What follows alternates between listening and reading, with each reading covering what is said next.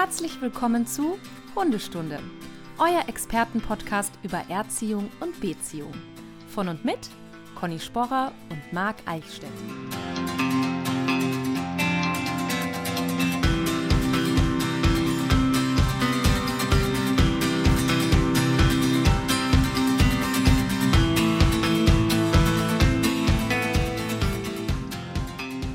Einen wunderschönen guten Morgen, Marc. Wieder zurück aus Wien. Einen wunderschönen guten Morgen, liebste Conny. Wieder zurück aus in Wien. Wien. Du bist Wieder in Wien. zurück übrigens. in Wien. Genau. ja, schön. Das ist noch der, der Jetlag. Tour, der Tour Ja, Jetlag ich bei dir anscheinend. Ja. Ja, wir sind wieder beide an unseren Heimatorten angekommen, Genau. wo wir leben. Ein bisschen weiter Genau. hatten wir es ja, aber es ging gut. Ja, es tut mir auch leid, dass die, dass, dass die Tour in Hamburg geendet hat für euch. Ja. Für mich war das super. Ich hatte einen kurzen Nachhauseweg dadurch. Für euch war der ein wenig länger. Aber weißt du was? Wenn Engel reisen, ne? Wir sind, wir, wir sind ja wirklich von Wien nach Köln, von Köln nach München, von München nach Hamburg und von Hamburg nach Wien. Und wir hatten keinen einzigen Stau. Wir hatten einfach keinen einzigen Stau in Deutschland. Ist das nicht fantastisch? Das ist eigentlich fast nicht möglich. Ja. Ne? ja, ich hatte aber auch extra ähm, oben aufs Dach die, die ähm, ähm, Autogrammkarten von uns gemacht, so als Art Blaulicht. Und damit war klar, all, alle Autos beiseite. Hier kommt Hundestunde. Wir müssen jetzt hier auf Tour. Wir sind auf Tour. Gehen Sehr Sie gut. beiseite. Und Marc, ganz schnell muss ich noch erzählen, dass ich, ähm, wir hatten ja in Köln ein lustiges Erlebnis mit dem Techniker im Gloria. Weil ich Ja. so, wir hatten ja als Deko unsere Mikrofone mit und ich habe meinen so aufgestellt und er hat gesagt, hä, du hast ja gar kein Stativ. Und ich sage, doch, das ist das Stativ, diese Spinne. Er sagt, nein, das ist kein äh, Stativ. Die, ähm, die Spinne ist eben dafür da, dass der Sound quasi ge weiß ich nicht, dass das halt nicht wackeln zu hören ist. Und dann kommt die Denise dazu und sagt, ja, ja, stimmt, bei dir hört man das eh ab und zu wackeln. Ähm, also ich bin da äh, voll aufgeklärt worden. Du hattest ein Stativ. Das heißt nicht, dass die Tonqualität trotzdem immer klappt, ne? Auf jeden Fall, ähm, Conny, hey, jetzt hör mit diesem Bullying auf.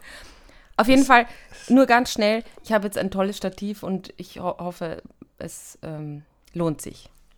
Gut, dass du das nicht sagst, dass, dass dein Stativ gleichzeitig die, die, die Mikrofonspinne war. Das hat mich schon immer gewundert. Als Wenn ich das gesehen habe, dachte ich, was stimmt da nicht? Aber okay. Ja, ich habe das nicht sofort geschnitten. Naja, aber wie gesagt, es hat sich jetzt geklärt. Jetzt ist alles gut. Und wir können theoretisch heute voll durchstarten wieder nach der Voll Tour. ins Thema starten, wir haben keine Zeit zu verlieren. So, weil das nämlich ein ganz wichtiges Thema wieder ist. Ne? Ganz, wichtiges Thema. wichtig und ich freue mich schon riesig drauf. Genau. Wir haben es ja schon angekündigt. Ja, weil wir auch unterstützt werden. Weil wir beide jemanden eingeladen haben, ne? Genau. Heute. Ähm, und ich, äh, wir haben letzte Woche ja schon angekündigt, ähm, wir werden vor allem über Angsthundetraining reden, aber auch ein bisschen über Tierschutz, wobei mir ganz wichtig ist zu betonen, dass das nicht automatisch einhergeht. Ähm, und ja, ich freue mich riesig, dass wir sie heute für die Sendung gewinnen konnten. Vielleicht kennen die ein oder anderen sie über die Unvermittelbaren, weil sie da immer wieder zu sehen ist und so die Ärmsten der Armen auch zu sich holt und dann weiter vermittelt. Aber das wird sie uns alles gleich erzählen. Schönen guten Morgen, Anja Plötze. Schönen guten Morgen. Ja, ich bedanke mich für die Einladung und äh, freue mich, dass ich dabei sein darf. Hallo. Sehr gut. Hallo. Schön, dass du Na, da wo erwischen wir dich denn? Wo sitzt du gerade? Ich äh, sitze in der Nähe von Bremen, also in, also gehört zu Weihe, relativ dörflich, ungefähr 15 Minuten von Bremen entfernt. Ach, sehr schön. Guck mal, auch im Norden. Also Norddeutschland. Sehr ja. gut. Guck mal. Anja, wie viele Hunde hast du gerade bei dir und wie viele sind davon fix und wie viele sind Pflegehunde? Ja, also es sind definitiv im Moment zu viele. also mehr, als ich mir eigentlich ähm, immer selbst vorgenommen habe. Also ich habe drei eigene, wirklich fest. Das ist einmal ja Nutella, die querschnittsgelähmte Hündin. Die hat man ja das ein oder andere Mal bei den Unvermittelbaren auch durchs Dur äh, Bild flitzen sehen. Ähm, Sassi, die zweite Hündin, die ich damals zu Nutella aufgenommen habe, eine ehemalige Angsthündin. Und jetzt aber eigentlich Therapiehund, weil die sich so toll entwickelt hat und so souverän Wow. den anderen Hunden gegenüber ist. Und naja, und der dritte Bekloppte im Bunde ist ja Axel. Und den kennen auch die meisten. Der Axel. Ja, Axel. Ja, das ist schön, dass du das gerade sagst, weil ich muss echt sagen, also damals mit Axel, das hat mich sowas von äh, fasziniert, weil ich bin, ähm, also ich weiß nicht, Marc, ob das bei dir auch so ist. Ich finde halt das Thema Angst im Hundetraining einfach am schwierigsten, weil, äh, also gar nicht jetzt so fachlich ist es nicht so wahnsinnig schwierig. Ich finde, da kann man sich auch äh, relativ viel aus der Verhaltenstherapie bei Menschen nehmen, aber es ist halt ein Thema, das einfach sehr lange braucht und sehr viel Geduld braucht und die habe ich nicht. Und deswegen finde ich einfach so wahnsinnig toll, wie, ja, wie, wie unglaublich liebevoll und geduldig und so du das damals mit dem Axel gemacht hast. Also es war ein absoluter Wildfang. Ähm, der war eben auch bei die Unvermittelbaren dabei, hatte überhaupt keine Chance mehr im Tierheim, hat sich nicht berühren lassen und so weiter, nur verkrochen. Und du hast dich ihm ja dann angenommen, der Plan war, ihn weiter zu vermitteln. Und ähm, ich finde, ich fand das einfach so faszinierend, weil du hast das echt, also kannst gleich mal erzählen, in welcher Zeit und so und vor allem auch wie, aber äh, wirklich in, in kürzest, also verhältnismäßig, äh, du hast es auf jeden Fall geschafft, ihn zu einem total normalen Hund zu machen. Das fand ich so faszinierend und irgendwie, ähm, glaube ich, nicht nur ich, sondern ganz viele andere auch. Vielen Dank dafür erstmal für deine netten Worte. Ähm, ja, ganz normal ist er immer noch nicht. Ne? Und natürlich gibt es ähm, bei den Angsthunden auch immer Kandidaten, die wahrscheinlich nie ganz normal werden, werden, aber das ist ja auch ja. immer verhältnismäßig. Also was erwarte ich von einem Hund und was kann ein Hund mir geben und dementsprechend muss man sich als Halter dann natürlich auch ein bisschen anpassen, manchmal vielleicht auch ein bisschen mhm. mehr. Also bei Axel war das tatsächlich so der Fall. Ähm, ich habe ihn ja damals das erste Mal im Tierheim gesehen, habe so gedacht, ach, pff, die kleine Wurst, ne, den hast du in zwei Wochen fertig. Und tatsächlich war aber Axel äh, von den, er war ja anfangs ein Pflegehund, von den Pflegehunden der, der von allen am längsten gebraucht hat. Ausgerechnet der, der bei der ersten Staffel die Unvermittelbaren mitgemacht hat, mhm. hatte ich mir natürlich so äh, auch nicht äh, vorgestellt. Aber gut, so ist das im Leben manchmal. Aber das Rudel wird ja aktuell noch ergänzt durch zwei Pflegehunde. Also um nochmal auf die Frage kurz zurückzukommen, insgesamt ah, ja. sind gerade fünf bei mir. Also drei feste, zwei okay. Pflege. Und ja, manchmal ist es eben so, dass dann der ein oder andere hängen bleibt. Sehr gut. Und sag mal, Anja, es haben ja ein paar gefragt, auch, also erstens, das war wirklich eine ganz häufige Frage, äh, ob du auch einen quasi normalen Job hast oder ob du das alles jetzt irgendwie hauptberuflich machst. Das äh, interessiert viele ganz brennend. Und vielleicht kannst du auch gleich nochmal so ein bisschen erzählen. Du arbeitest ja mit ähm, Notfälchen Rumänien, also einem Verein, wie da so die Verbindung ist und, und was ihr da so macht, weil viele vielleicht kennen dich noch gar nicht. Also vielleicht kannst du das nochmal kurz erklären. Also tatsächlich bekomme ich die Frage relativ häufig gestellt. Ähm, ob ich das hauptberuflich mache, aber nein, es mhm. ist also der Tierschutz ist ein komplettes Ehrenamt. Ich mache das ausschließlich in meiner Freizeit und äh, davon eigentlich auch fast jede freie Minute. Also die Hunde, die wir da in Rumänien betreuen, sind eigentlich ja die ganze Zeit in meinem Kopf. Also egal, ob ich morgens aufstehe, der erste Gedanke ist irgendwie, okay, wie wird es den Hunden wohl gehen und was können wir irgendwie heute machen und anschieben. Und ähm, wenn ich abends äh, schlafen gehe, dann ist der letzte Gedanke auch an die Hunde. Also es ist tatsächlich alles in meiner Freizeit, auch mit den Pflegehunden und na, die eigenen ja sowieso. Und ich habe ähm, einen ganz normalen Job. Also ich arbeite im Vertrieb in einem Unternehmen in Bremen, in einem Lebensmittelunternehmen und gehe ganz normal arbeiten. Mein Rudel ist ganz gut eingetaktet auf die Stunden, die ich tagsüber arbeiten bin. Und ähm, ja, komme super zurecht, alleine zu Hause über ein paar Stunden und äh, sind das einfach super gewöhnt. Toll. Und ja, und in meinem Urlaub, den ich dann äh, wenn ich ihn dann mal irgendwann nehme, dann ist natürlich auch immer irgendeine Rumänienfahrt äh, geplant. Also Urlaub irgendwie mal entspannen und ins Meer fahren ist nicht so mein Fall. Das, ähm, ja, das Gewissen zieht einen irgendwie immer wieder dahin an diesen Ort. Und wie bist du denn zum Thema Tierschutz gekommen, dass du gesagt hast, so ich beschäftige mich jetzt damit mal intensiver, nicht dieses ich spende mal oder ähm, ich like hier mal irgendwas, sondern zu sagen, ich also der Verein Notfältchen Rumänien ist ja ein Verein. Hast du den mitgegründet? Da bist du ja erste Vorsitzende auch. Genau, ich bin die erste Vorsitzende und tatsächlich auch die Gründerin. Und entstanden ist das, ich weiß nicht, es war schon immer so, schon als Kind, dass ich irgendwie immer gerne mit anpacken wollte. Also ich war immer schon sehr tierverbunden und sehr, sehr tierlieb. Äh, zum Leid meiner Eltern, weil ich auch oft immer irgendwas Verletztes an Wildtieren und sowas angeschleppt habe und irgendwie wieder gesund gepflegt habe und hatte immer einen sehr oder habe einen sehr ausgeprägten Sinn für Gerechtigkeit, würde ich mal behaupten. Also so Kleinigkeiten irgendwie auch im normalen Alltag. Also ich weiß nicht, ob das vielleicht irgendjemand kennt. Ich hoffe, mich hält jetzt niemand für total bekloppt. Aber wenn man zum Beispiel einkaufen ist und man hat zwei Reihen Einkaufswägen, ja, und die eine Reihe ist äh, länger als die andere, dann habe ich immer das Bedürfnis, meinen Einkaufswagen in die kürzere Reihe zu parken, weil ich irgendwie ja, weil mir die, die, die kürzere Reihe dann leid tut. oh Gott. Ich verstehe das. Sehr gut. Ja, oder irgendwie eine Fliege ist in die Pfütze gefallen und ich sehe, wie sie da versucht rauszukommen. Einfach so Kleinigkeiten. Und ähm, ich habe dann vor, boah, ich weiß gar nicht mehr, also als ich 23 war, meine erste Hündin aus dem Tierheim adoptiert. Das war eine Red Nose Pitbull Hündin. Ganz, ganz toller Hund. Und bin dann viel immer ins Tierheim auch gefahren mit ihr, um die Leute da zu besuchen, um zu zeigen, wie gut es ihr geht. Und ähm, habe natürlich dann auch die anderen Hunde hinter Gittern gesehen und habe dann regelmäßig immer Sachspenden vorbeigebracht, bin mit den Hunden Gassi gegangen, aber hatte eben immer das Bedürfnis, irgendwie mehr machen zu wollen, selber mhm. was machen zu wollen. Und das ist in Deutschland tatsächlich gar nicht mhm. so leicht, weil wir sind hier natürlich ganz anders aufgestellt, was ähm, das Engagement betrifft, gerade die Tierheime. Wir haben tolle Tierheime, die, die sich wirklich hervorragend um die Hunde kümmern. Und man kennt dieses extreme Leid hier in Deutschland gar nicht so. Und so richtig ähm, auf die Zustände im Ausland bin ich erst durch ja, Social Media aufmerksam geworden. Mhm. Ich habe mal ein Video von das Moira gesehen. Das ist ja das größte Tierheim in Rumänien und ich glaube sogar europaweit, wo über 1000, äh, 7000 Hunde leben. Und da habe ich gedacht, das, hä, wie geht das? Was ist da los? Und viele verletzte, kranke Hunde. Und das sehen wir hier in Deutschland Gott sei Dank selten bis gar nicht. Und vor allem, wir haben hier auch keine Straßenhunde. Diese Problematik haben wir hier einfach nicht, Gott sei Dank. Und da habe ich irgendwie gedacht, okay, da muss man doch mal gucken, was man da machen kann. Also einfach dieses selber anpacken, was tun und wieder der Kampf für die Gerechtigkeit.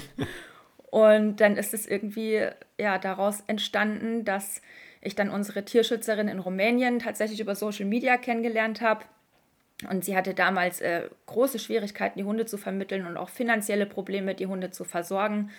Und ich hatte irgendwie den ganzen Keller voller Sachspenden und teilweise aber eben auch Futtersäcke, die schon angebrochen waren, die die deutschen Tierheime teilweise eben nicht verwenden mhm. können. Und dann habe ich gesagt, komm, ich mache mir einen Anhänger voll, schnall den an mein Auto und komme mal runtergefahren. Ja, und das habe ich dann gemacht und das war mein erster Trip nach Rumänien 2016. Und wenn du einmal da warst und das alles mhm. live gesehen hast, Conny, du wirst wissen, wovon ich spreche. Das lässt sich natürlich nicht wieder los. Ne? Und dann mhm. ist man voll mit drinne. Das macht ein bisschen süchtig auf eine komische Art und Weise, ja. Ja, ja es ist äh, viel Leid, was man da sieht und ertragen muss.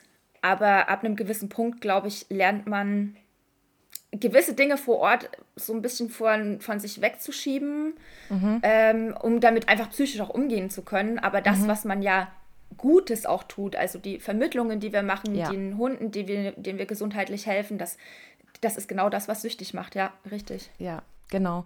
Das war auch eine Frage, wie, wie du mit dem Leid umgehst und wie du quasi Psychohygiene betreibst. Ähm, also ist es einfach so, dass du dich dann einfach, ich meine, man sieht es ja eh teilweise, bist natürlich auch sehr, sehr emotional. Ähm, aber wie grenzt du dich da ab? Ja, vor Ort ist es eher das Machen. Ich sehe Dinge und habe sofort das Gefühl, okay, jetzt dieser Hund ist in einem extrem schlechten gesundheitlichen Zustand, den nehmen wir jetzt, wir fahren in die Klinik, wir machen dies, das, das, das. Also man tut einfach dieses Realisieren, mhm. was da jetzt gerade eigentlich äh, passiert ist, was man da gesehen hat, das kommt oft immer erst später, wenn man wieder in Deutschland ist, oft erst. Und äh, das zieht einen natürlich runter, aber andererseits haben wir auch so viele Erfolgsgeschichten dabei, die so mhm. motivierend sind und wir haben wenn wir äh, Hunde in Familien vermitteln, auch für jeden Hund immer eine WhatsApp-Gruppe. Und wir betteln die Leute immer an, dass wir ganz viele Videos und Bilder geschickt bekommen. Natürlich in erster Linie auch, wenn es um Probleme geht. Wir sind ja beratend als Verein dann auch da. Aber eben hauptsächlich, um unseren Seelenfrieden so ein bisschen aufrecht zu erhalten und ähm, unser Lohn sind eben genau diese Bilder und Videos, wenn es den Hunden dann nachher gut geht. Mhm. Weil was gibt es für, ein, für einen besseren Lohn, als den Hund aus wirklich schlechten Verhältnissen zu holen und ihn dann ein paar Monate später glücklich und zufrieden zu sehen? Das, das mhm. kann man einfach mit Geld nicht bezahlen. Ist so. Mhm. Vielleicht magst du uns noch mal so genauer sagen, was ihr, außer dass ihr jetzt vor Ort in Rumänien unterstützt, ähm, noch so an Tierschutz betreibt. Also einmal hier in Deutschland, du hast ja, bist ja selber Pflegestelle. Ne? Also was kann, also was betreibt ihr in Deutschland als Tierschutz oder auch vor Ort? Ich habe jetzt auf eurer Homepage geguckt, stehe mal Kastrationsprojekte und so weiter. Vielleicht magst du da noch mal sowas sagen. Genau, also das Hauptaugenmerk liegt natürlich auf den Kastrationen vor Ort, weil die große Problematik ist in Rumänien einfach die, die Straßenhunde, die willkürliche Vermehrung und dem kann man nur entgegenwirken, indem man wirklich kastriert, was nur geht. Diese unkontrollierte Vermehrung versucht zu stoppen. Ich glaube, da sind wir ja in den letzten Jahren auch natürlich durch die ganzen anderen Tierschutzvereine auf einem richtig guten Weg. Ähm, aber natürlich auch das Leid, was schon geboren wurde, ist ja nun mal vorhanden. Und die Hunde sind die allerletzten, die irgendwas dafür können, für den Mist, den wir Menschen fabrizieren, ja. Und dementsprechend finde ich, muss man da auch ähm, den Tieren helfen, die nun mal in diese Welt geboren wurden und äh, gucken, dass man da das Leid irgendwie verringern kann. Aber eben Thema Nummer eins, Kastration, ganz wichtig. Ähm, und hier in Deutschland ist es natürlich auch so, also ich meine, wie ich am Anfang schon gesagt habe, der deutsche Tierschutz ist ziemlich gut aufgestellt, aber es gibt natürlich auch, ja, nicht nur Hunde und Katzen in Deutschland. Es gibt ja auch Igel, äh, verletzte Tauben. Meine Schwester ist zum Beispiel in einem Taubenschutzverein in Dresden tätig und mhm. ähm, sobald wir da irgendwie was kräuchen und fleuchen sehen, was irgendwie nicht so kann, wie es eigentlich soll, dann sind wir natürlich auch mit dabei und äh, helfen und unterstützen da. Ja, und ähm, wenn es ums Thema äh, Vermittlungen aus Deutschland geht. Also es gibt ja immer auch mal Familien, die ein Tier nicht mehr halten können und ja, aufgrund dessen, dass wir ein Tierschutzverein sind, werden wir natürlich auch mal angeschrieben, obwohl es kein Tier aus dem Ausland ist und da sagen wir dann auch nicht, ja, hm. seht zu, wie er kommt, sondern wir versuchen dann ja schon auch zu unterstützen, weil wir einfach mittlerweile auch ja ganz gut aufgestellt sind von, von Menschen und Pflegestellen. Hm.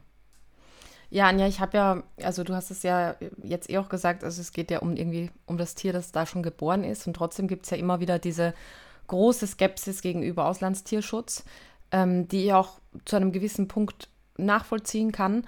Aber wie gehst du einfach damit um, wenn man, wenn, wenn so die Leute sagen, zumindest, ja, es gibt ja auch in Deutschland äh, viele Tierheime und so.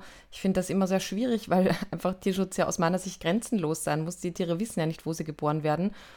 Und man hat natürlich da auch einfach ganz, ganz andere äh, Regionen, Gebiete, wo ja auch die Leute gar nicht interessiert sind an Adopt Adoptionen. Also wie, wie gehst du damit um, mit diesem, ähm, diesem Thema oder diesem Vorurteil?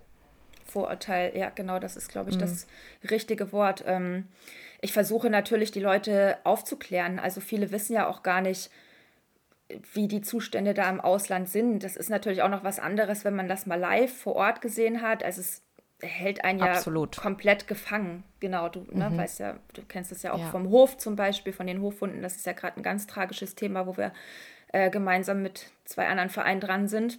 Und äh, ja, wie schon eben gesagt, in Deutschland gibt es auch Tierleid, aber ganz oft hinter verschlossenen Türen, wo man eben tatsächlich mhm. nur mit Veterinärämtern was machen kann, äh, in Privathaushalten, wo man eben nicht auf die Straße geht und äh, irgendwelche verletzten Hunde einsammelt. Und im Tierheim, also ich behaupte mal, dass die meisten Tierheime wirklich einen richtig guten Job machen. Die Hunde bekommen täglich Futter, die haben ein Dach über dem Kopf, da sind mhm. viele Gassigänger, es, die Hunde werden ausgelastet, werden beschäftigt, trainiert. Es wird äh, viel daran gesetzt, dass die Hunde resozialisiert werden oder wieder aufgepäppelt werden, um in Familien äh, vermittelt werden zu können. Und ja, das ist natürlich was ganz anderes, als wenn du in Rumänien irgendwie einen Schwung ausgesetzter Welpen auf einer viel befahrenen Straße findest. Und das mhm. finde ich, das muss in den Köpfen mal noch so ein bisschen ankommen bei manchen Leuten, die eben diese Vorurteile pflegen. Und viele sagen auch immer, ja, dann werden alle Hunde aus, aus dem Ausland irgendwie hergekarrt und dann landen die alle in deutschen Tierheimen und unsere Tierheime sind sowieso schon alle überfüllt. Mhm. Aber das ist gar nicht so. Oft sitzen in deutschen Tierheimen, nicht immer, aber oft eben Hunde, die wirklich schwer vermittelbar sind, weil sie mhm. aus Sicherstellungen kommen, aus sehr schlechter Haltung, die einfach auch schlecht geprägt sind. Ja, und die wenigsten, die in deutschen Tierheimen sitzen, sind tatsächlich Rückläufer von Vereinen, die aus dem Ausland vermittelt haben. Natürlich gibt es da auch vereinzelte Fälle, aber viele, viele, viele Tierheime haben Kooperationen mit ausländischen Tierheimen. Wenn die sagen, wir haben hier Platz, Kapazitäten, Patzwinger frei, wir kennen Tierheim XY in Bulgarien, Rumänien, Spanien, Griechenland, wo auch immer, bringt uns ein paar Hunde her Äh, wir ja, wir ähm, trainieren die ein bisschen, wir ähm, schauen, wie die charakterlich sind und vermitteln die dann in Familien. Also why not? Mhm. Warum nicht? Ja. Ja, guck mal, Conny, was du da gesagt hast, früher war ich auch der Meinung, so dieses, was Anja jetzt auch sagte, mhm. wenn unsere Tiere doch noch voll sind, warum importieren wir jetzt noch Hunde aus dem Ausland? Das habe ich damals auch genauso gesagt und gedacht, nee, lass uns doch erstmal hier weitermachen. Ähm, aber jetzt äh, habe ich dann auch mich weiterentwickelt ähm, und habe auch gehört, genau, dass viele Tierheime, ich weiß das noch letztens, als ich in Köln-Dellbrück war, da als Dozent für Fortbildung, dass die auch sagen, wenn wir hier Kapazitäten haben, dann nehmen wir Hunde halt gezielt aus dem Ausland, weil wir es einfach können. Also wir können die noch aufnehmen ähm, und jeder Hund, den wir nehmen, ist halt super. Deswegen. Es also, ist ja auch es ist ja auch gar nicht so schlecht, weil wenn du dir vorstellst, als Tierheim bist du natürlich, hast du viel, oft Sicherstellungen. Das Veterinäramt stellt Hunde sicher und keine Ahnung, dann hast du irgendwie den fünfjährigen Rottweiler mit XY äh, an Beißvorfällen. Und wenn dann natürlich eine junge Familie in ein Tierheim kommt und sagt, hey, wir möchten irgendwie einen Hund aus dem Tierschutz, wir möchten hier im Tierheim schauen, welcher Hund zu uns passt, dann wird es ja, zu 99 Prozent nicht unbedingt dieser Rottweiler sein. Und diese Hunde sind eben schwer zu vermitteln, sitzen oft lange im Tierheim. Dementsprechend, es kommen ja Sicherstellungen dazu. Die Anzahl an solcher schwierigen Hunde in Tierheimen steigt. Und ich glaube, dass einige Tierheime auch wirklich froh sind, dass in Anführungsstrichen relativ unkomplizierte Hunde mhm. aus dem Ausland kommen, um natürlich auch das Interesse am Tierheim selbst aufrechtzuerhalten. Weil wenn die Familie ins, Familien ins Tierheim gehen und es sitzen da immer nur die gleichen unvermittelbaren Hunde, die da schon die letzten fünf Jahre sitzen, ja gut, dann wo willst du da noch gucken? Also dann, na, und wenn man dann aber hört, okay, da kommt wieder ein Schwung junge Hunde aus Griechenland und werden sozialisiert, so das ist doch super. Absolut. Ich, ich erlebe das auch oft, dass die Leute so dann einmal ins Tierheim gehen und genau diese Erfahrung sammeln und da ist irgendwie keiner dabei und alle sind so schwierig und dann halt sofort zum Züchter gehen, weil sie sagen, ich habe es ja getan, also auch äh, tatsächlich im guten Willen und dann einfach ein ganz falsches Bild haben. Und deswegen finde ich das auch äh, total wichtig, was du da jetzt sagst. Ähm, und das habe ich ja schon eingangs gesagt. Ähm, wir kommen gleich so zum Thema auch zu deinem Steckenpferd, auch Angsthundetraining und so.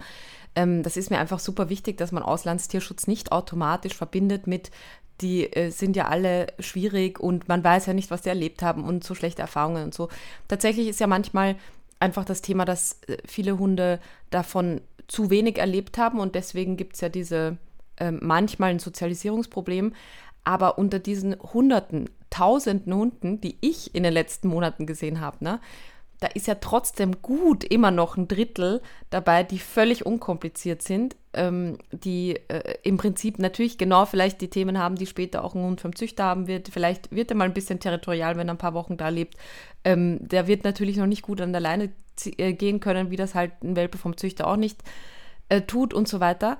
Aber ich, also mein persönliches Anliegen wäre auch immer erstmal zu sagen, nehmt doch mal, also beschäftigt euch zumindest mal mit den unkomplizierten und dann können wir immer noch äh, über die komplizierteren Fälle reden, aber es gibt halt einfach noch so, so viele tolle Hunde da, die wirklich problemlos vermittelbar wären.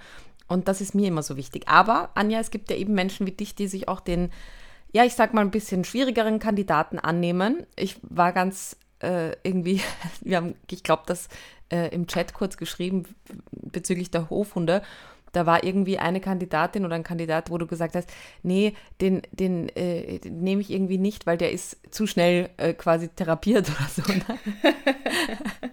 also vielleicht kannst du darüber mal so ein bisschen erzählen, also ähm, nach welchen Kriterien du dann die Hunde auch aufnimmst, wenn du sie auf Pflege nimmst oder jetzt vielleicht auch für die Sendung und so. Und ja, und was uns natürlich alle brennend interessiert, wie ist so deine Herangehensweise von Anfang an? Ja, es ist ja, es gibt ja sehr unterschiedliche Definitionen, was äh, das Wort Angsthund betrifft. Äh, für mich mhm. ist äh, ein Angsthund jetzt zum Beispiel nicht der Hund, der irgendwie draußen beim Gassi gehen Angst hat vor einer Mülltonne oder einem vorbeigehenden Auto, sondern für mich, also das sind für mich unsichere Hunde an Unsicherheiten, an denen man in der Regel ganz gut arbeiten kann. Und so ein richtiger Angsthund ist für mich wirklich einer, der ein extremes Fluchtverhalten zeigt, der sich gar nicht anfassen lässt. Oft kommt dann in der Ecke sitzen, zittern, unter sich machen, eben so diese typischen Achsel-Symptome, die er im Tierheim damals gezeigt hat. Teilweise auch ein nach vorne gehen und wegschnappen, um sich eben Raum zu verschaffen. Das definiere ich als äh, richtige Angsthund und das ist so ja, mein Beuteschema, weil mir einfach diese Hunde unfassbar leid tun, weil die so wenig Chancen haben auf ein normales Leben und es anfangs wirklich nicht einfach ist, das Zusammenleben mit solchen Hunden, weil du kannst ja die erste Zeit gar nicht rausgehen. Du musst so unheimlichen Fokus auf die Sicherung des Tieres haben, weil mhm. ja, wenn dir mal einer abhaut, ne, dann ist das ja. auch nicht so einfach wieder äh, den einzufangen. Und ich bin echt mhm. tausend Tote gestorben damals bei Axel, aber gut. Ähm, ja, das hast ja, ja du nicht verbockt, ne? muss man jetzt oh, auch ganz klar dazu sagen. Das, der erste Hund, der mir abgehauen ist und ausgerechnet der, also ich meine, es ist bei jedem total schlimm und ich wäre, glaube ich, bei jedem mm. äh, beinahe gestorben. Umso besser war es natürlich, als er da wieder da war, aber mm. ja, es ist natürlich nicht ganz einfach am Anfang. Die Hunde sind nicht stubenrein. Du kannst es aber natürlich auch nicht üben, indem du alle zwei Stunden mit dem rausgehst. Also es ist, ja, man bekommt, also man kommt manchmal an seine Belastungsgrenze, aber am Ende weiß man ja auch wieder, wofür man es tut, ne? Ja, aber ganz kurz, also ich will das nur ganz kurz aufklären zu, zu Axel. Da war es ja so, dass damals jemand vom, vom Kamerateam ne, irgendwie die Türe auf, aufgelassen hat oder so. Und dann ist er halt rausgezischt und war wie lange weg? ja, Gott sei Dank in Anführungsstrichen nur zehn Tage, aber die zehn Tage haben sich angefühlt wie zehn Wochen. Also es ist ja, schrecklich. glaube ich. Zehn Tage ist wahnsinnig lange. Ja. Und du konntest ja auch nicht, du kannst ihn ja nicht anfassen. Also selbst wenn du ihn irgendwo gesehen hast, es gab ja einmal den mhm. Moment, da bin ich, äh, habe ich die Futterstelle aufgefüllt und dann habe ich ihn tatsächlich äh, so 50 Meter von mir entfernt gesehen. Aber was willst du denn machen? Also du kannst ja. dich da nicht hinhocken, der wird nicht zu dir kommen. Wir haben den ja dann mit Lebendfalle eingefangen, aber das war schon echt ein Krimi. Okay. Also jetzt haben wir gehört, so dein Steckenpferd sind diese übertriebenen, ängstlichen Hunde, also die wirklich genau. sehr massiv das auch zeigen und auch ähm, diese Angst erleben. Und jetzt hatte Conny schon gefragt, ähm, jetzt übernimmst du zum Beispiel so einen, so einen Hund auf Pflegestelle und wie gehst du vor? Also was tust du oder was tust du nicht, um diesen Hunden so ein bisschen die Ängste zu nehmen? Also Beispiel jetzt, ist das so, ähm, du kuschelst den den ganzen Tag, damit er merkt, ach guck mal, wie nett ich bin, es ist alles gut. Also wie können wir uns das also, vorstellen? Schön wäre es, wenn das so einfach gehen würde. Äh, tatsächlich ist so ein bisschen in die Richtung geht das Ganze. Am Anfang lasse ich den natürlich erstmal ankommen. Also die Hunde haben ja äh, anderthalb Tage Transport hinter sich, die werden aus ihrer gewohnten Umgebung, die natürlich für uns äh, keine schöne ist, aber für die Hunde ist es ein sicherer Ort. Die haben mhm. da oft jahrelang gelebt in so einem Shelter oder ähm, ja, wo auch immer auf dem Hof zum Beispiel. Und äh, man reißt sie da raus aus ihrer gewohnten Umgebung. Die werden dann in so eine Box in einem Transporter gesetzt und keine Ahnung, ich will nicht wissen, was diese Hunde denken. Die denken wahrscheinlich, okay, das ist der Weg zum Schlachthof oder was auch immer.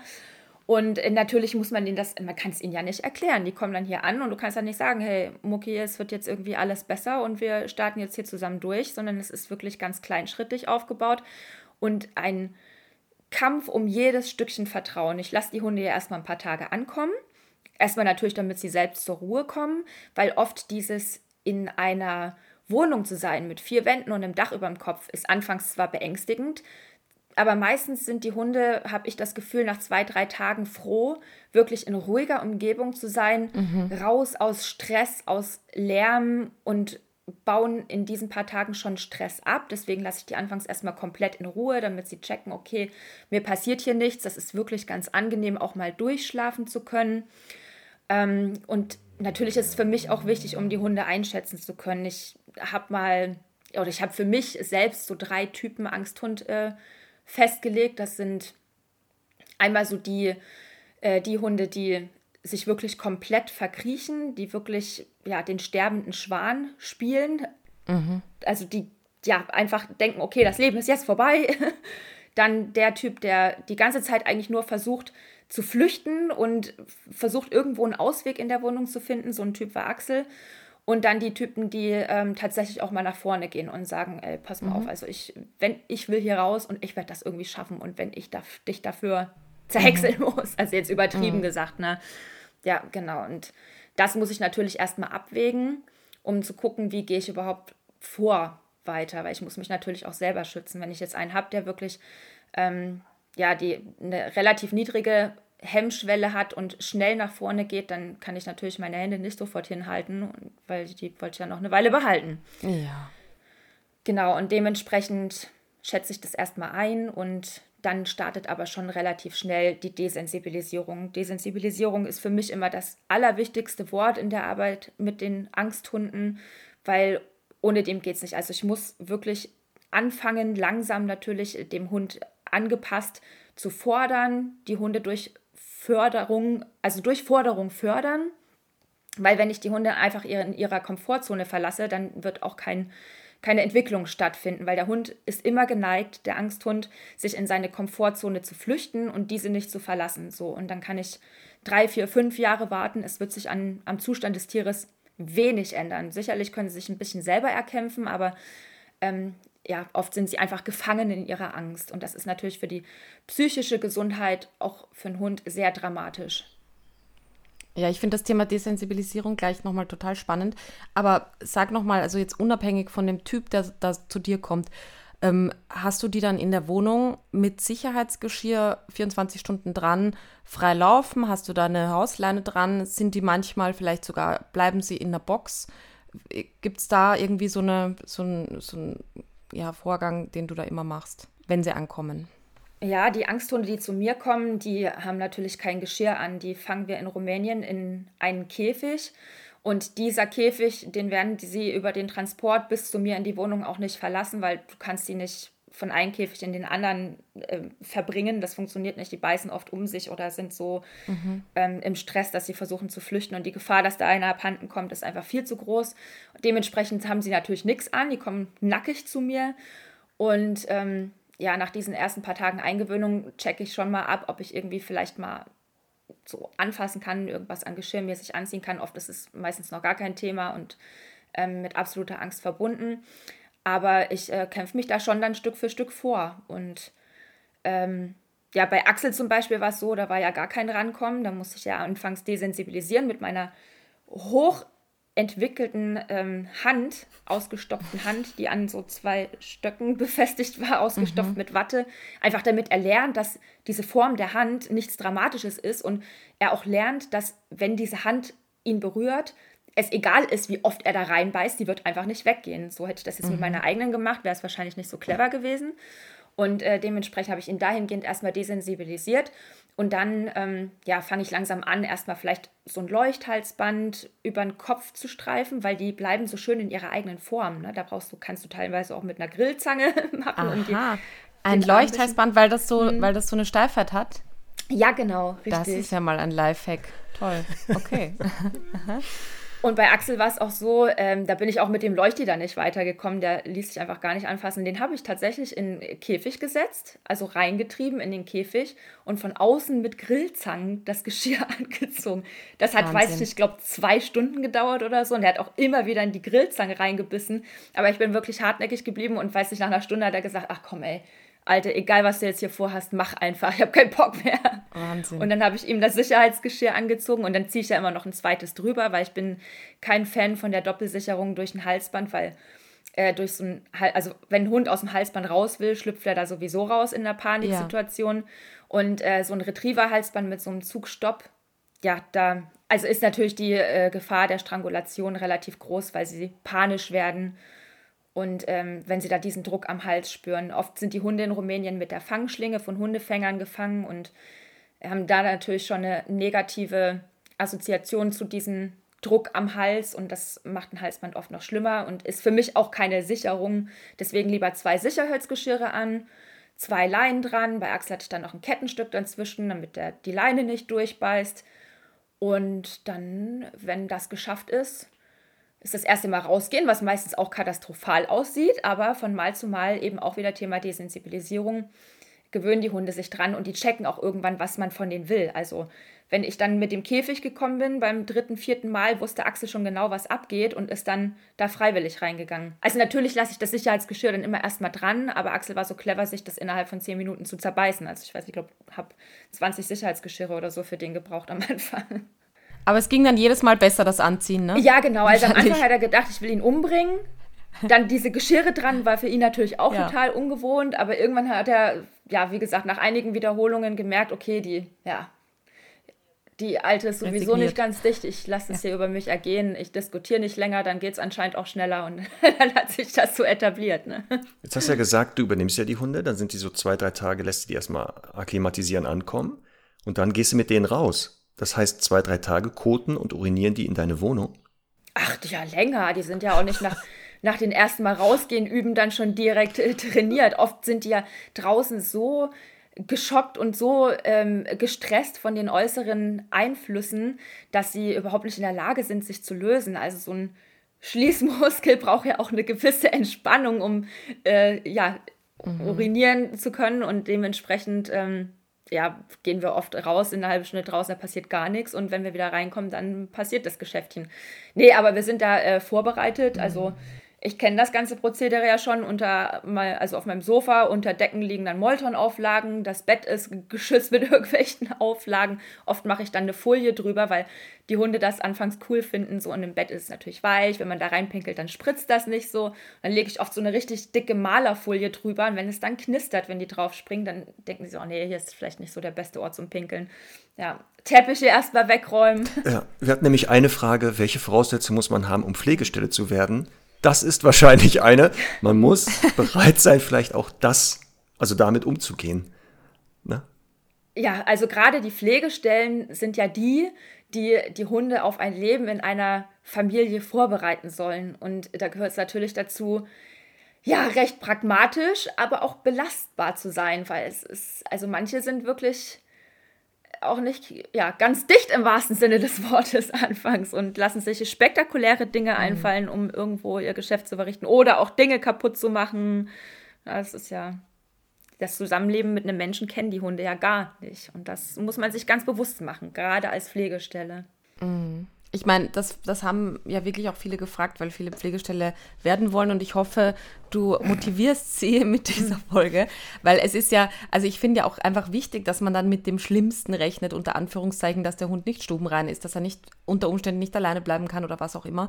Ähm, aber das ist ja, also muss man ja auch sagen, je nach, je nach äh, quasi Angstgrad des Hundes und Erfahrungen und so. Äh, das kann passieren, aber das ist ja jetzt nicht automatisch bei jeder Pflegestelle so, ne? das muss man ja auch ganz klar sagen. Aber wenn man halt sich wirklich so einen Angstkandidaten widmet, dann sollte man jetzt halt sehr gut ja, zuhören. Also nein, natürlich ist das nicht bei jedem Hund so. Also wir haben tatsächlich auch Hunde, die oft jahrelang im Zwinger gelebt haben und ab Tag 1 stubenrein sind. Das ist natürlich eher die Seltenheit, aber es ist. Das erlebe ich auch sehr oft. Also ich erlebe das wirklich oft und ich habe so das Gefühl, dass die einfach froh sind, hm. dass sie endlich mal draußen aufs Klo gehen können quasi ja. und nicht ihr eigenes Nest beschmutzen müssen. Ja. Richtig. Ja. Hm. Verrückt. Ja, absolut.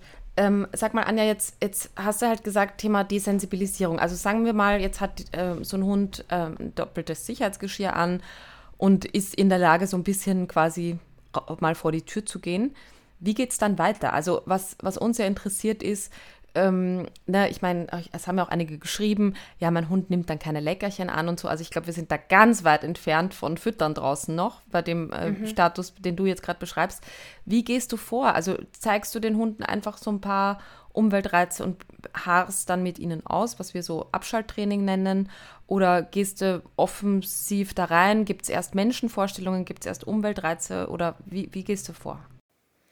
Also tatsächlich ähm, gehe ich da relativ unspektakulär vor und lasse diese Hunde einfach im Rudel mitlaufen. Jetzt habe ich natürlich den Vorteil, dass ich ein Rudel habe, was wirklich ganz toll mhm. ist und jeden neuen Pflegehund ja mehr oder weniger herzlich aufnimmt, aber schon wirklich akzeptiert. Ich habe da relativ wenig Stress äh, bei der Zusammenführung und Toll. die Hunde checken auch, okay, das ist ein neuer und der ist wirklich unsicher und gerade die Sassi eben hilft diesen Hunden auch sehr und das ist oft die erste Hündin, an denen sich diese Angsthunde orientieren. Das ist natürlich Gold wert, also besser kann man es gar nicht haben und dann auch noch so eine tolle Hündin. Ähm, und dann, ja, lasse ich die einfach im Rudel mitlatschen. Also natürlich gesichert an, der, an zwei Schleppleinen, ist natürlich klar. Aber ich gehe dann erstmal meistens in der Umgebung hier ums Haus, in eine relativ ruhige Umgebung. Die ersten Gassigänge sind auch nicht mehr als fünf oder zehn Minuten. Erstmal wirklich nur auf eine Wiese ähm, hinlegen lassen, mal wieder Gras unter den Pfoten spüren lassen. Ich versuche alles positiv aufzubauen. Ganz wichtiges Instrument für mich ist meine Stimme. Da belächeln mich ja immer viele drüber, wie ich mit den mhm. Hunden spreche. Aber gerade wenn diese Angsthunde nicht in der Lage sind, Leckerchen anzunehmen oder das einfach auch nicht wollen, dann kann ich die ganz viel motivieren durch die Stimme. Diese Helly Baby Piepsi Stimme. Und viele können es ja aus meinen Videos gar nicht mehr hören, aber das ist das, was die Hunde total cool finden.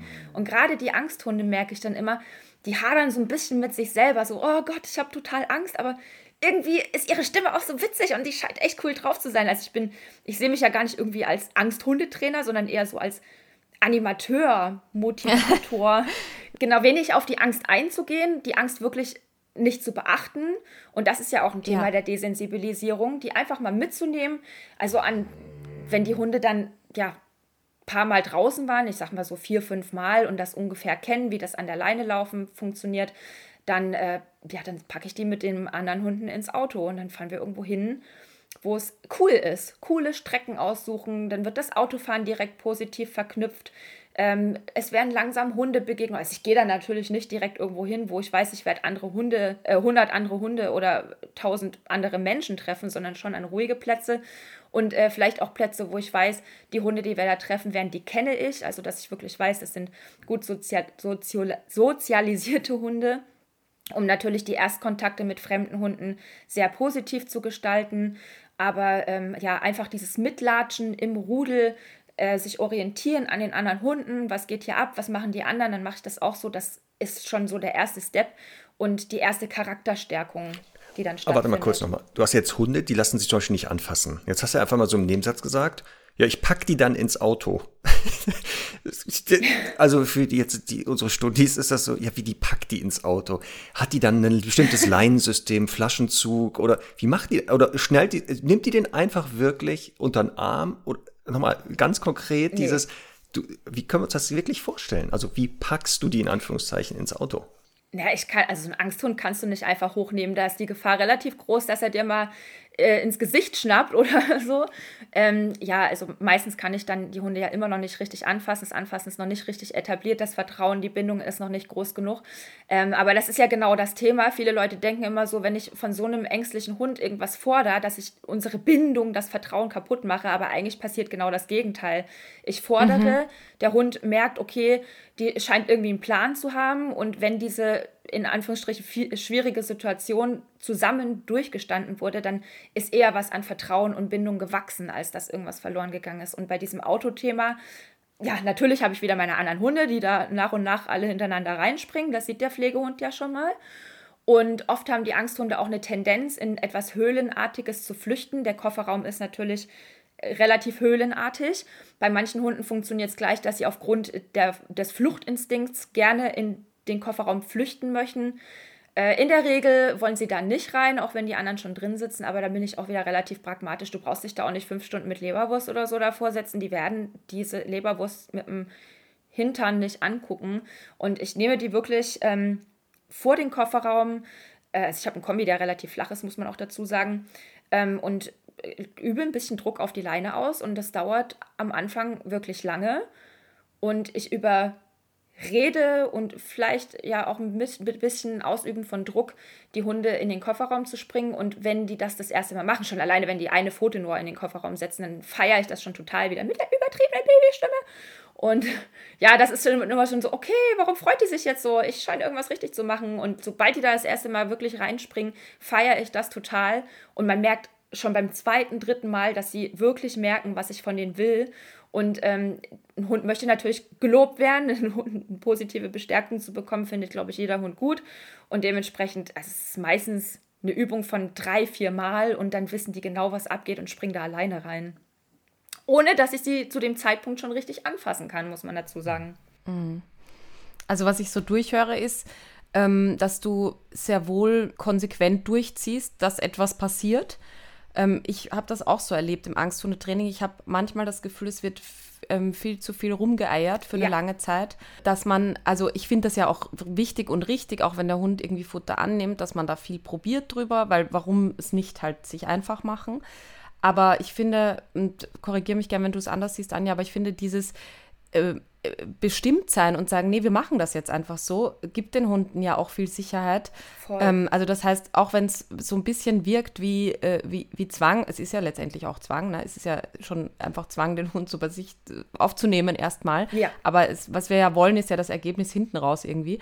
Und, ähm, und ich finde halt diese Dosis, und das machst du einfach so wahnsinnig toll, und das haben auch ganz viele geschrieben, wie bleibst du so geduldig, zu sagen, ich, ich, äh, ich, ich werde das schaffen und ich bringe den Hund in die Situation und es geht, geht keinen Schritt zurück, aber es geht ganz geduldig ähm, nach vorne sozusagen. Das finde ich ganz toll.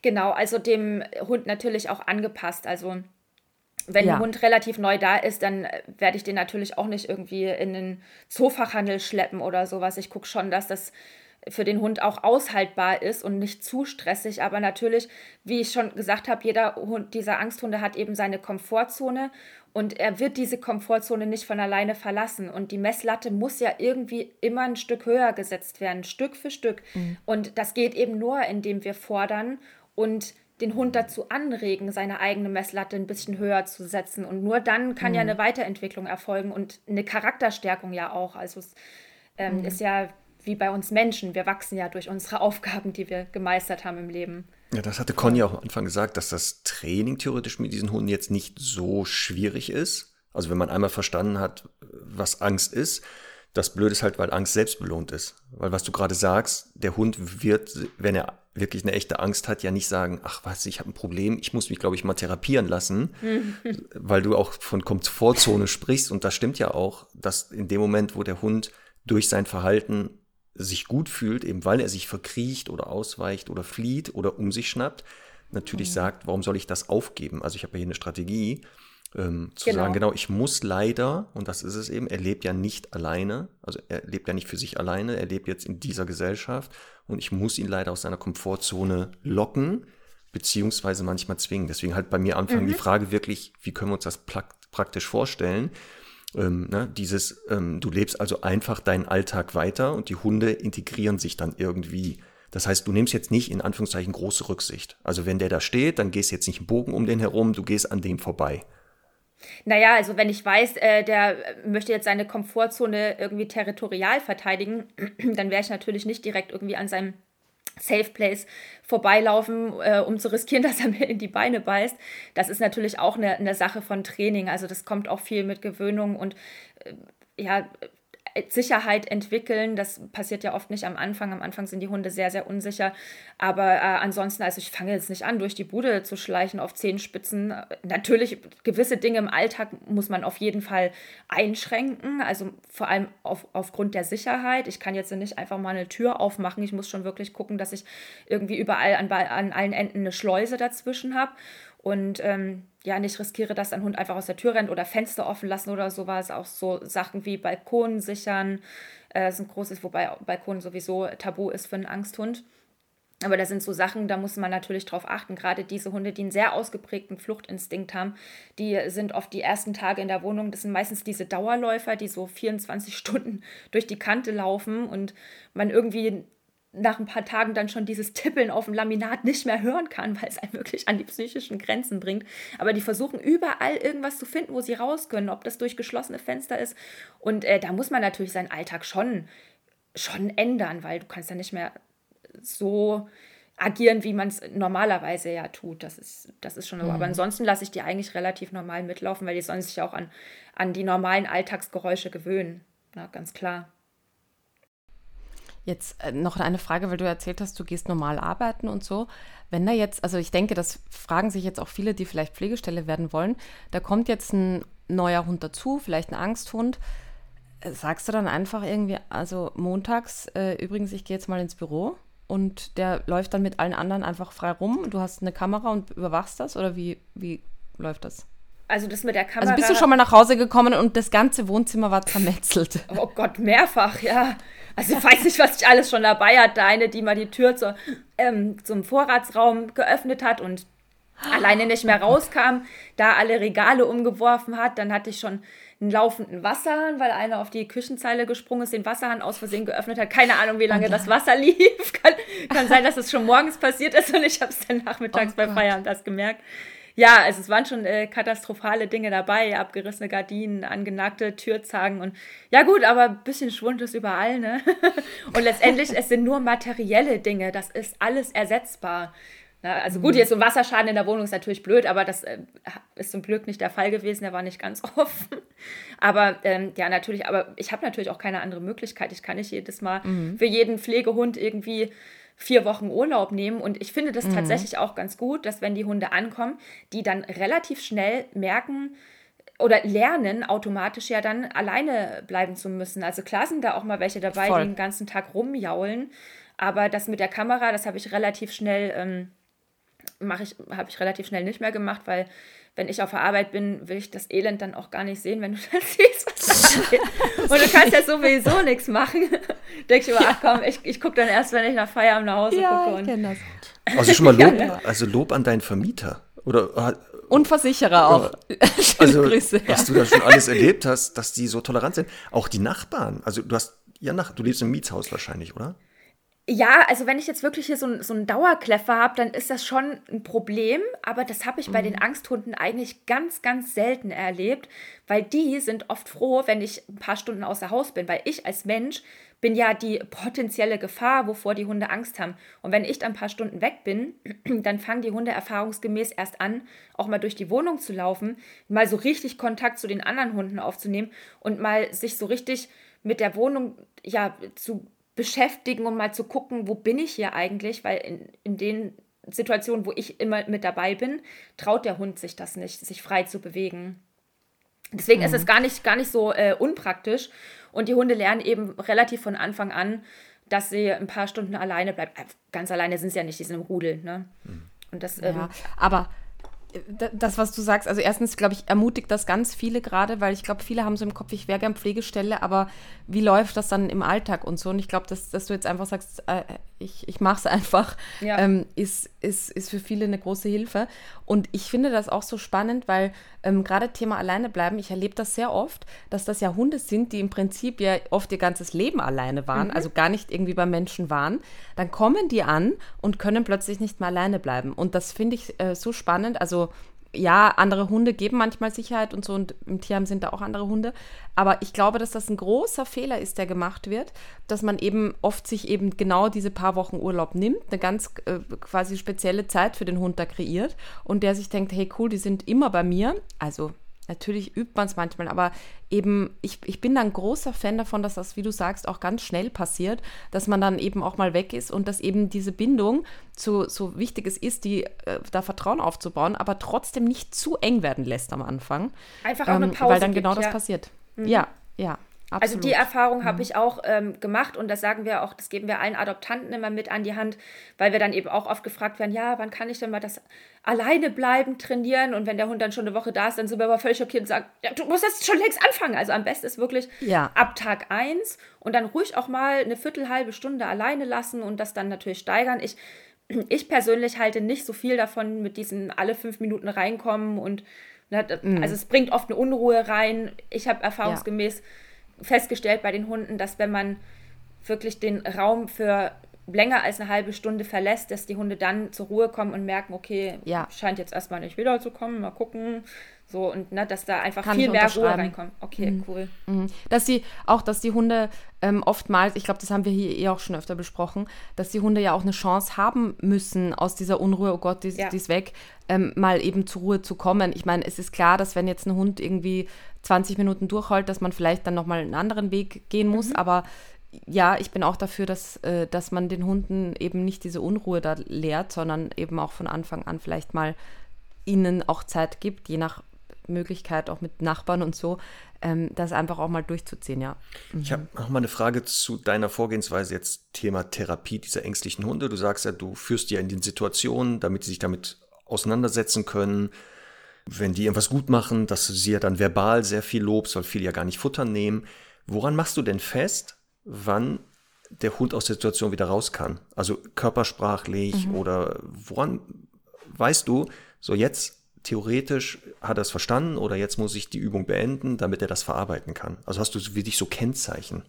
Ähm, in der Regel von der Körpersprache her, wenn der Hund entspannt wird, also locker wird von der Muskulatur, kommt natürlich auch immer drauf an, was man gerade übt. Also ähm, wenn ich jetzt äh, Begegnungen mit fremden Hunden trainiere, dann hole ich die oft vorher schon aus der Situation, einfach um das kleinschrittig aufzubauen.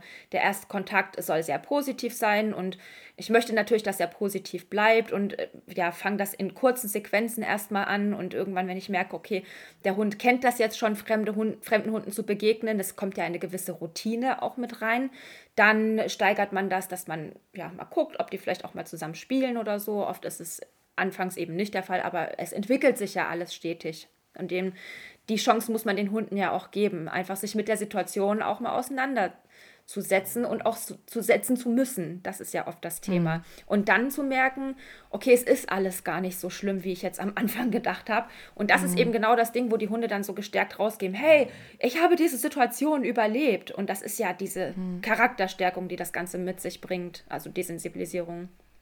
Mhm. Hast du denn schon mal, es haben auch ein paar gefragt, hast du denn schon mal aufgegeben? Nein. Gab es Fälle? Nein, also ich persönlich noch nicht. Ähm, mhm. Axel hat mich an meine Grenzen gebracht und das war der mhm. Hund, wie gesagt, äh, bei dem ich am längsten gebraucht habe für die Therapie, in Anführungsstrichen. Aber. Wie lange war das in Summe? Wie viele Monate? Man kann das nicht so richtig beziffern. Er war ja so mit dem Rausgehen so schlimm, was das Thema Leine betrifft. Der hat mhm. so schlimm in die Leine gebissen und als er gemerkt hat, er kann sich von der Leine nicht befreien, weil ich dieses Kettenstück dazwischen hatte, dann war er leider so clever und hat gecheckt, okay, die hält die Leine in der Hand, dann attackiere ich doch diese, diesen Menschen und dann hat er mir wirklich Wahnsinn. in Hände, Beine, Oberschenkel gebissen, um mich zu mhm. eliminieren, mhm. damit der weg kann. Und da ja, stehst du natürlich schon dann irgendwie, wenn du 50 Meter von der Eingangstür entfernt bist, denkst du, Kacke, ja, wie kommst du denn jetzt wieder rein? Ne? Hochnehmen kannst du schlecht. Mhm. Also das war schon manchmal echt, pff, ja, sehr schwierig und das zu etablieren hat sehr lange gedauert und ähm, bis ich ihn so, ich habe ihn dann auch relativ früh schon mit zum Stall geschleppt. Im, also ich habe ja noch ein Pferd und im Stall habe ich ein Pferd immer, hast du auch noch, ja, weil du so viel Zeit hast, ne? Na ja, ja, ja. ja, die ist schon ein bisschen älter, die reite ich nicht mehr. So muss ich jetzt hier nicht mehr so okay. viel Pipapo machen. Die steht zur Erhaltung, aber das ist immer oft ein Platz, ein Ort für die Hunde, den die total cool finden. Ich weiß nicht warum, aber Pferde haben anscheinend irgendwas sehr Beruhigendes für mhm. die Hunde. Und ja, also bei Axel hat das bestimmt ein halbes Jahr gedauert, ehe ich ihn so mitnehmen konnte auf die Gassi-Gänge wie in Anführungsstrichen normalen Hund. Und wie gesagt, ganz mhm. normal wird er auch nie werden. Er wird immer Ängste noch zurückbehalten. Aber das ist für mich auch okay. Und ich glaube auch, dass man, wenn man so einen Hund aufnimmt, also wirklich adoptiert, dass man sich darauf einfach einstellen muss. Also Total. wenn man jetzt einen Hund hat, der einfach unsicher ist bei vorbeifahrenden Autos, hey, es gibt auch Situationen, die mich im Leben unsicher machen und das wird sich auch nicht mhm. mehr ändern. Ich habe Angst vor Spinnen mhm. und das wird sich auch nicht mehr ändern. Und damit muss ich mhm. leben und das ist einfach so. Und ich finde, ähm, bei gewissen Defiziten der Hunde sollten wir vielleicht, insofern es in unserem Alltag vertretbar ist, auch einfach mit leben. Ja, aber ich finde da auch immer, also zeig mir mal den Hund, der so komplett überhaupt kein Thema hat. Ich glaube, das, das ist so ein bisschen das Thema, dass man sich halt immer damit arrangiert. Mhm. Aber ich meine, ich habe jetzt bei meiner Hündin, die keine, überhaupt keine, Ängste, also sehr wenige Ängste hatte, ich sage jetzt mal sehr normale Ängste vielleicht, Höhenangst hat sie zum Beispiel, aber ähm, trotzdem tausend Dinge im Alltag, die ich unbewusst äh, umstelle oder wo ich den Alltag so anpasse, ähm, dass, dass, dass wir halt keine doofen Situationen haben. Und es ist aber für mich total easy. Und so ist es, glaube ich, mit Angsthunden auch, dass man halt dann einfach gewisse Dinge vielleicht ein bisschen anpasst oder eben sagt, ich lebe damit und das ist für den Hund auch zumutbar. Also ich fand das halt, also ich glaube, wir, wir, stellen den Link nochmal in die, in die, von der RTL Plus äh, Mediathek nochmal in die Shownotes. Ich fand das so faszinierend einfach. Ich glaube, du hast ja am Ende ähm, waren dann Bilder, wie Axel da mit einem Rudel äh, freilaufend irgendwie, also bin ich jetzt nicht sicher, aber auf jeden Fall hat es sehr, sehr losgelöst gewirkt, da spazieren geht, andere Leute trifft und total aufgeschlossen ist. Das war richtig, richtig toll und rührend, echt.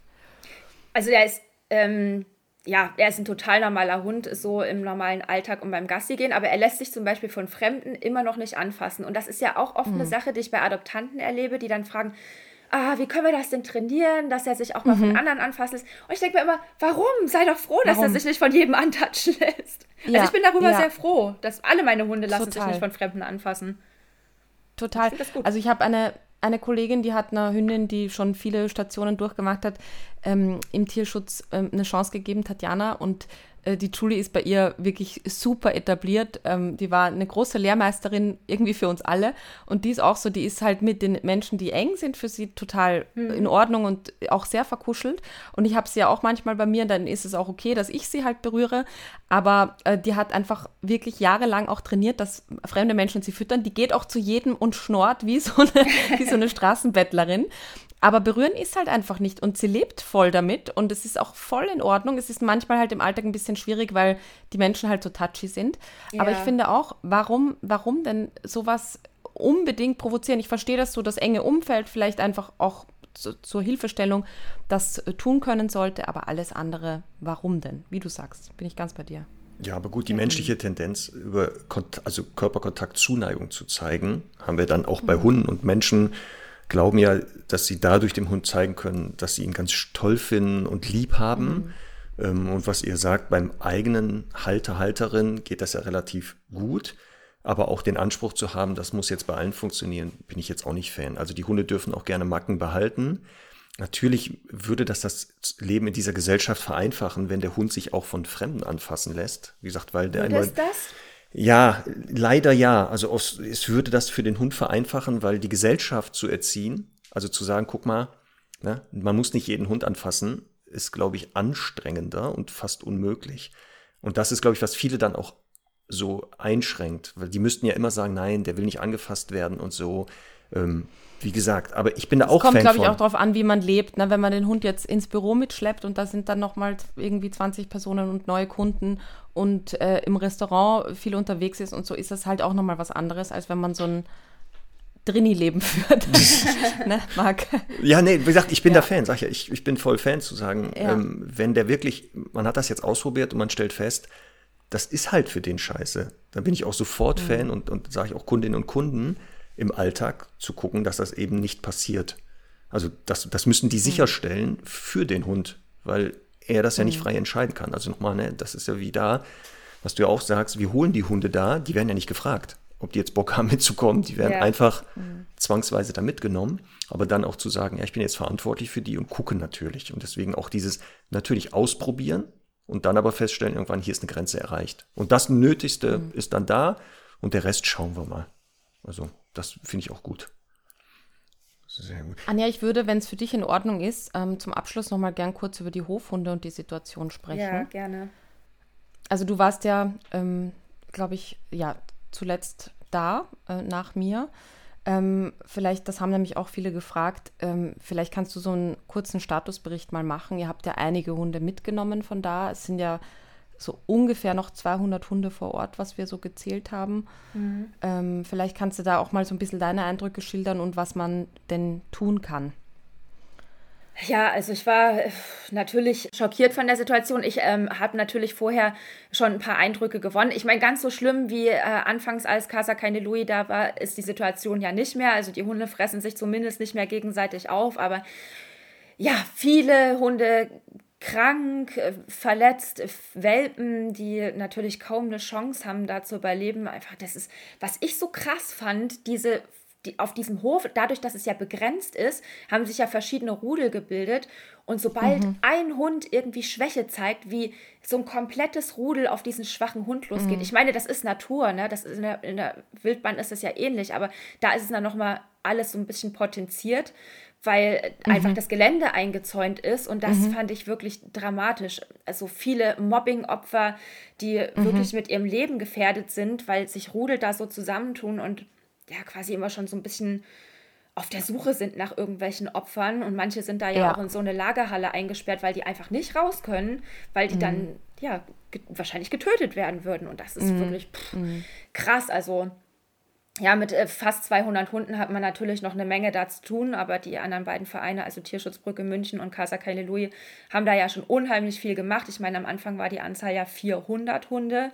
Wir sprechen jetzt nur noch. Ich glaube, 600 waren es zu Anfang. 600 zu sogar. Anfang, ja. Mhm. ja, gut, einige sind natürlich auch gestorben da, viele ja, Welpen auch, die es nicht überlebt haben. Absolut. Mhm. Aktuell ähm, sind ja wieder drei, neu, zum Glück nur in Anführungsstrichen drei neue mhm. Welpen dort. Dann mhm. müssen wir jetzt schauen, dass wir die vielleicht irgendwie ja, zeitnah da wegbekommen. Aber es ist natürlich, wir haben, mhm. wir haben einige Hunde mitgenommen. Casa Keine Louis hat viele Hunde aufgenommen und natürlich müssen diese Hunde auch erstmal vermittelt werden, damit wir wieder mhm. Kapazitäten mhm. haben, um Hunde vom Hof aufnehmen zu können. Das ist natürlich ein großes Thema. Mhm. Wir haben ja eine unfassbar tolle Unterstützung erfahren, was das äh, Futter betrifft. Also wir haben die Hunde ja jetzt erstmal die nächsten Monate mit Futter versorgen können. Also ja auch dank der Hundestunde und deines Spendenaufrufs. Ja. Und wir haben ja alle drei irgendwie zusammengewurstelt und konnten da ja schon was ganz Gutes erreichen. Aber es ist, ist noch nicht vorbei. Ne? Wir müssen weiter kämpfen. Ja, es ist halt auch so eine Übergangslösung. Letztendlich müssen die Hunde da weg, auf kurz oder lang. Ja. Weil, weil die Situation sich sonst immer wieder verschärfen würde. Das ist ja das Problem, dass dort so ein bisschen das als, ja, quasi Hundelager irgendwie etabliert wurde und die Leute immer noch da Hunde abgeben oder vor der Türe anleihen oder über den Zaun werfen oder was auch immer. Und das sollte halt einfach so sein, dass das verkauft wird und dass da die Tür Tore geöffnet werden und irgendwann einfach keine Hunde mehr da sind.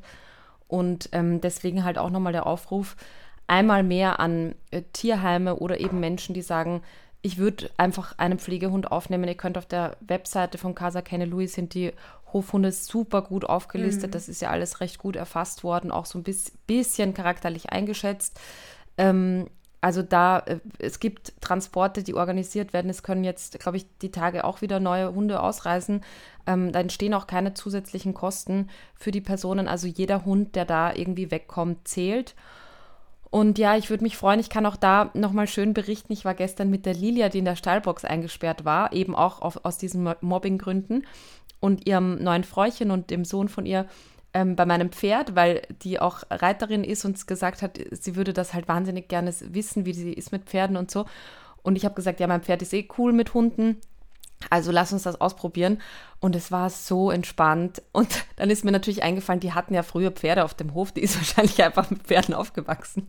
Aber es war halt einfach so schön zu sehen, da ähm, mit der einfach nach dieser Geschichte da durch die Felder zu streifen. Und ähm, also man sieht halt an Hunden wie ihr, die ist, ähm, die ist ja jetzt nach Wien äh, gekommen. Ähm, Fräuchen hat kein Auto, also die muss viel öffentliche Verkehrsmittel fahren. Und wir haben halt auch gesagt, wir tun es einfach. Ja. Ähm, vielleicht jetzt nicht zur Stoßzeit äh, irgendwie ähm, voll in die, in die S-Bahn steigen. Aber mittlerweile fährt sie halt S-Bahn und es wird zu ihrem Leben dazugehören. Und sie findet es jetzt noch nicht cool, aber sie macht es dafür ganz schön gut. Also ich, ich möchte da an der Stelle einfach nur wirklich nochmal ermutigen, äh, traut euch, ähm, wenn ihr so ein bisschen Interesse habt, traut euch das zu tun. Ähm, es gibt sicher die bisschen schwierigeren Fälle und die einfacheren, aber ähm, jedem Hund ist geholfen, wenn ihr da ihm eine Chance gebt. Ja, ja definitiv. Conny, ich glaube, wir müssen Super. Anja nochmal einladen, weil ich muss noch mehr ja. wissen, wie sie es wirklich praktisch macht. ja. Also das müssen wir noch mehr. Ich glaube auch, dass die, die Stundis hatten auch in die Richtung immer wieder Fragen dass wir dich vielleicht nochmal ja. einladen und wirklich mal vielleicht anhand eines Falles, ob das jetzt Axel ist oder wer auch immer, vielleicht wirklich nochmal sowas machen wie erster Tag, zweiter Tag, dritter Tag, vierter Tag, also wirklich was du wirklich, so was ich gesagt hatte, ne, die, ich pack den einfach, wie können wir uns das wirklich vorstellen? Also, ne, also, wie machen wir das? Das, glaube ich, müssen wir doch nochmal machen, Conny.